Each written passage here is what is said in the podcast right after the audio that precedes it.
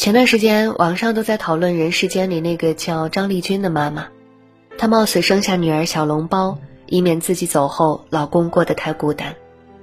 这件事到底值不值？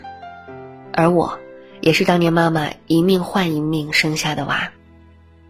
我今年二十六岁了，我想用自己的亲身经历给大家一个不一样的答案。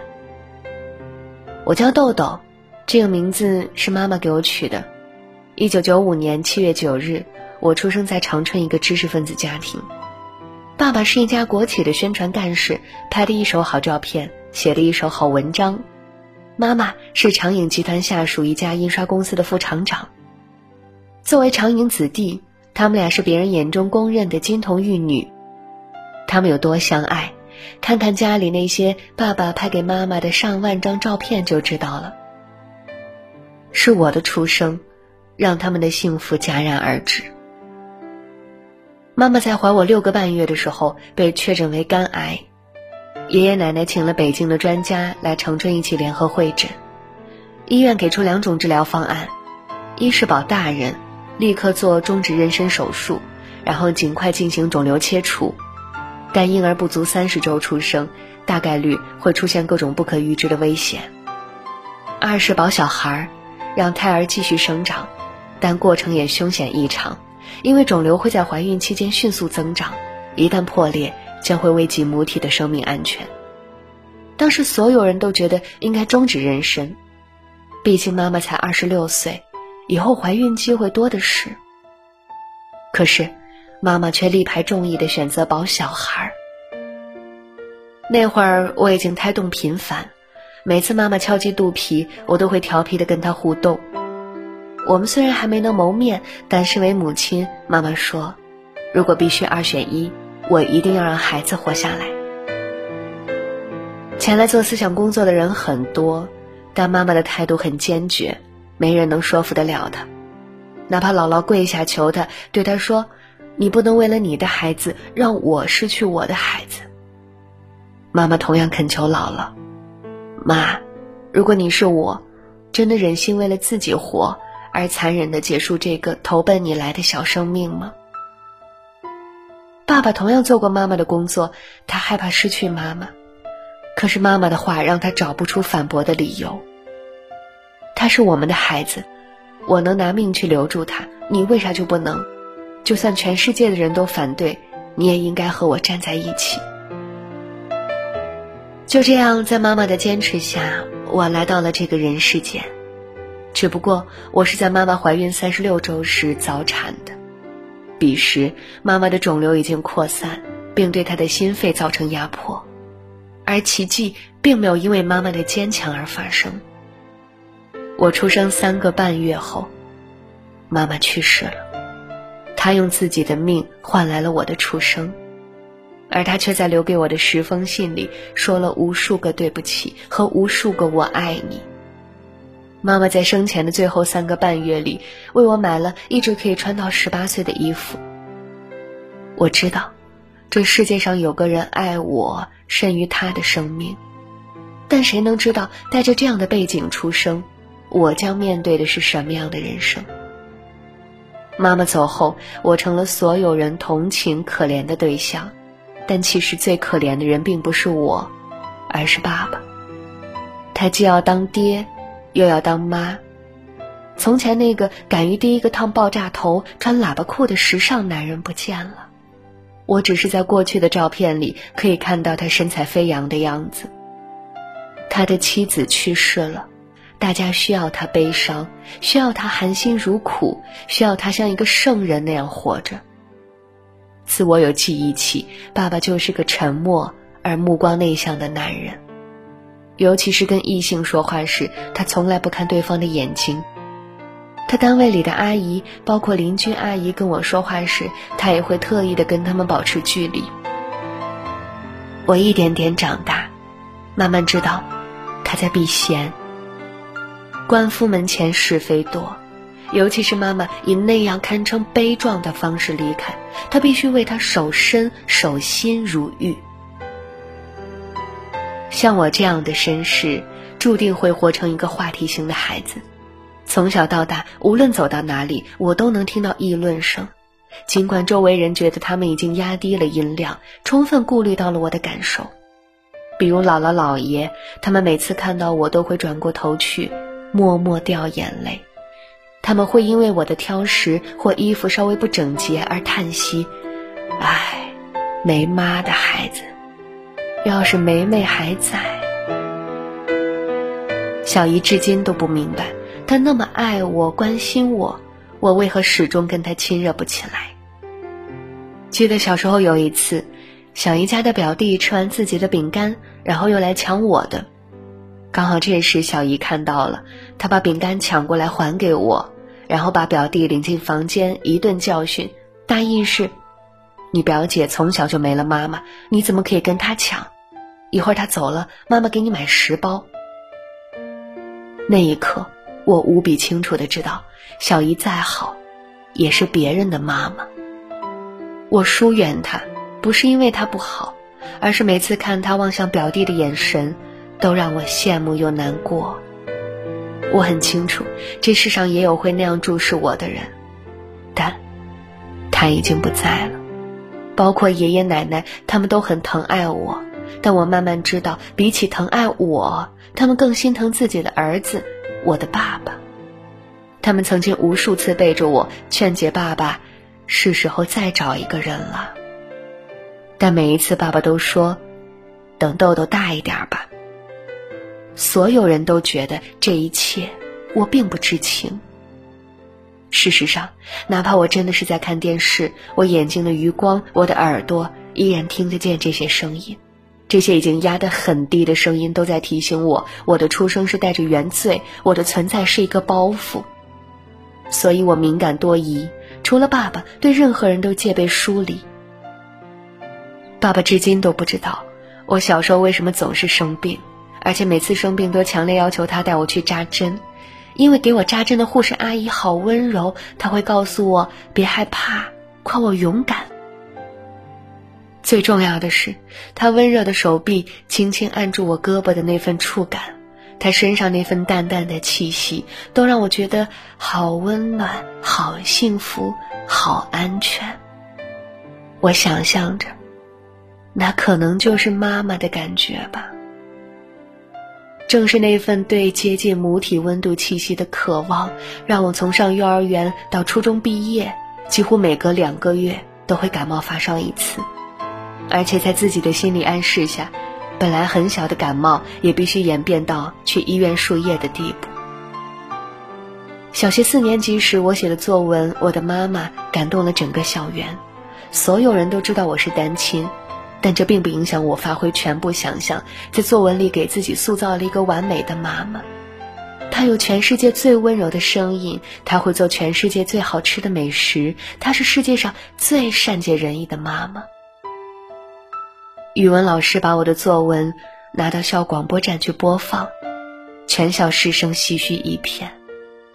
有那么一两天，我在大家的表扬声中觉得很开心。可是，那样的开心只维持了几天。放学铃声响起，看着同学们纷纷奔向校门口的家长，我被打回原形。不管作文写得多么声情并茂，我依然没有妈妈。看到别的同学牵着妈妈的手回家，我真的很想跟他们说：“能不能借你们妈妈的手，让我牵一下？”那种感觉，就是觉得天下所有人都比我富有。那份匮乏是无论得到多少都难以填满的空虚。妈妈临终前给我买了十八套新衣服。他希望我十八岁前的每一个生日都可以穿上他买的新衣，对着生日蜡烛许下最美的心愿。但当我长到十岁时，便不愿再穿那些衣服了。那份遥不可及的母爱已经无法再让我感到被爱，相反，我只觉得窒息，因为所有人都觉得我的命是用妈妈的命换来的，所以我要懂事，要优秀，要永远感恩。也是从那时起。我开始拒绝过生日，我讨厌自己是以牺牲妈妈的生命来到这个人世间，这份身世是我的紧箍咒，我要打碎的。记得十岁生日那天，爷爷奶奶还有叔叔婶婶在酒店忙活了半天为我庆生，姥姥姥爷还有小姨也提前送了礼物。但那天爸爸回家接我时，我却死活不肯赴宴。我说不喜欢热闹，也不喜欢假模假式的当众吹蜡烛许愿。没办法，爸爸只好给我煮了碗面条，然后一个人去爷爷奶奶那里交差。我能想到，所有人对我不懂事的议论，想到他们可能又要劝爸爸再婚，那种感觉既愤怒又无助。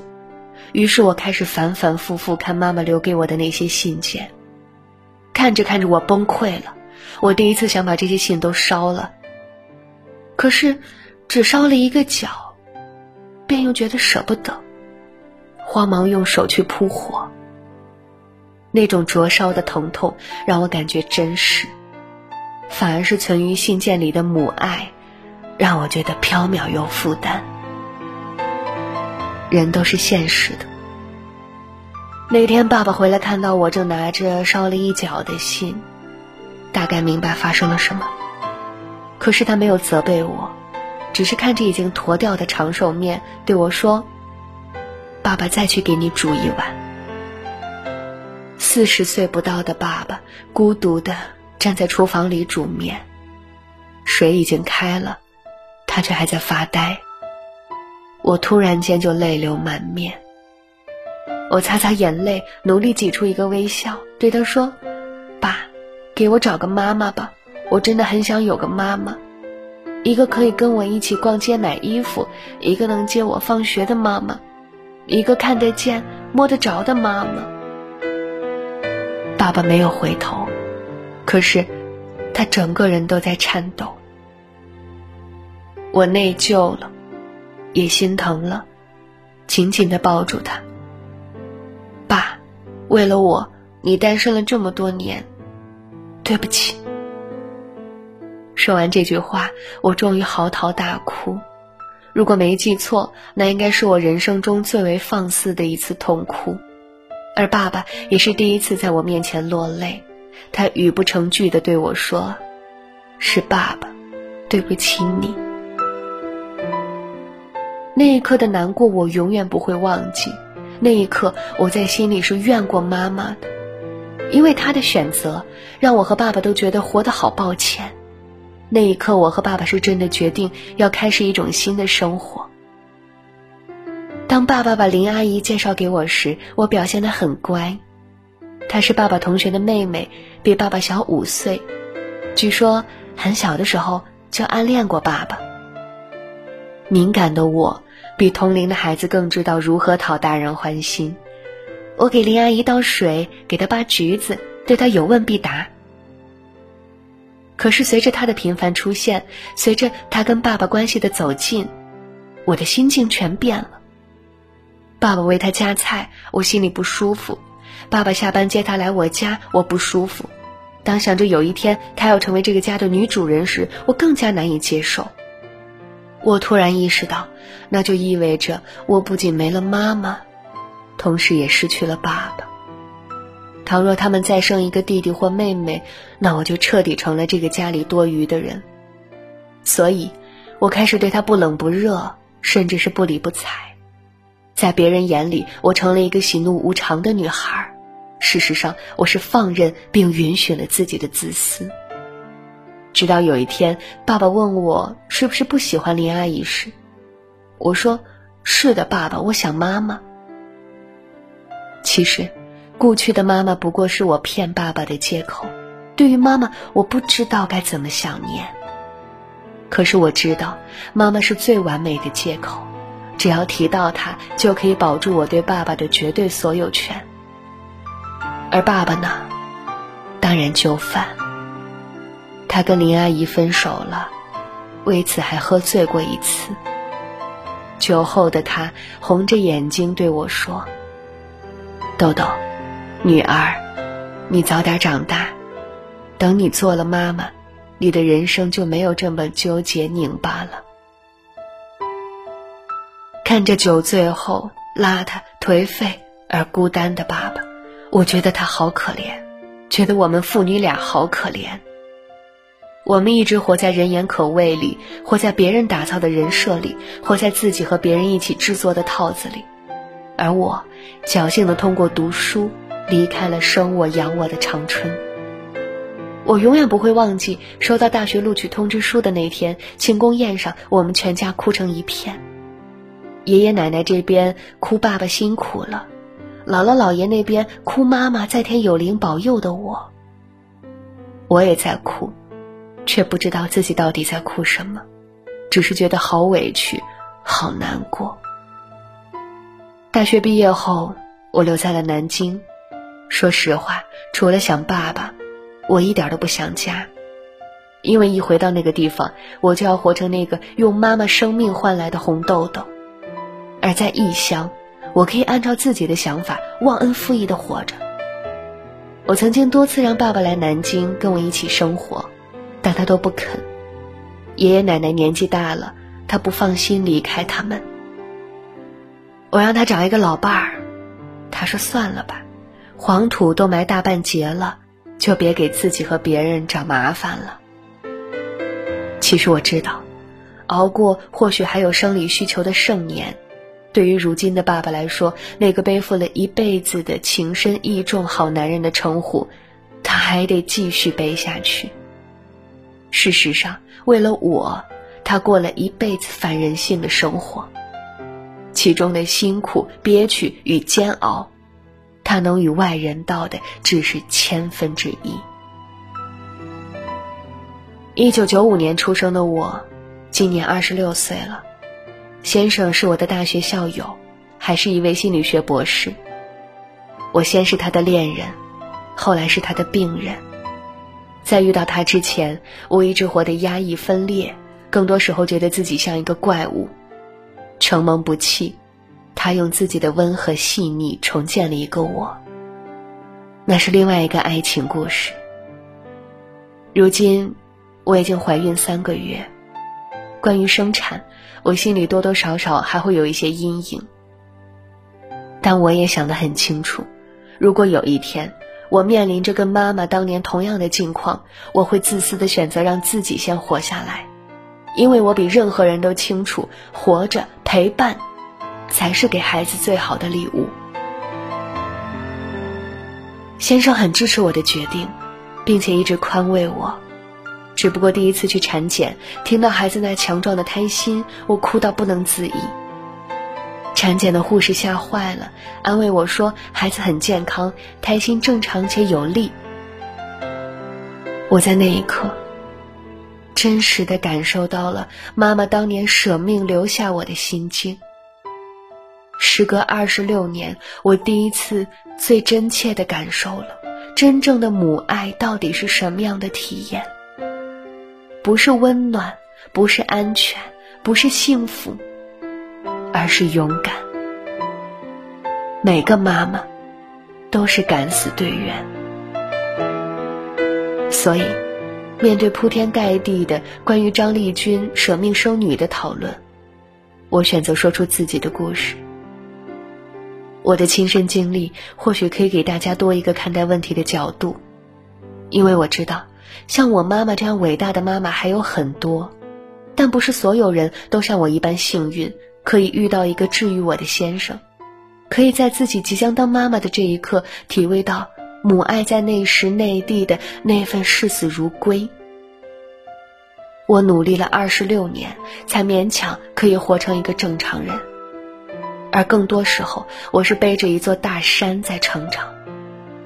每个孩子都不应该在同情里长大，而是应该在爱里。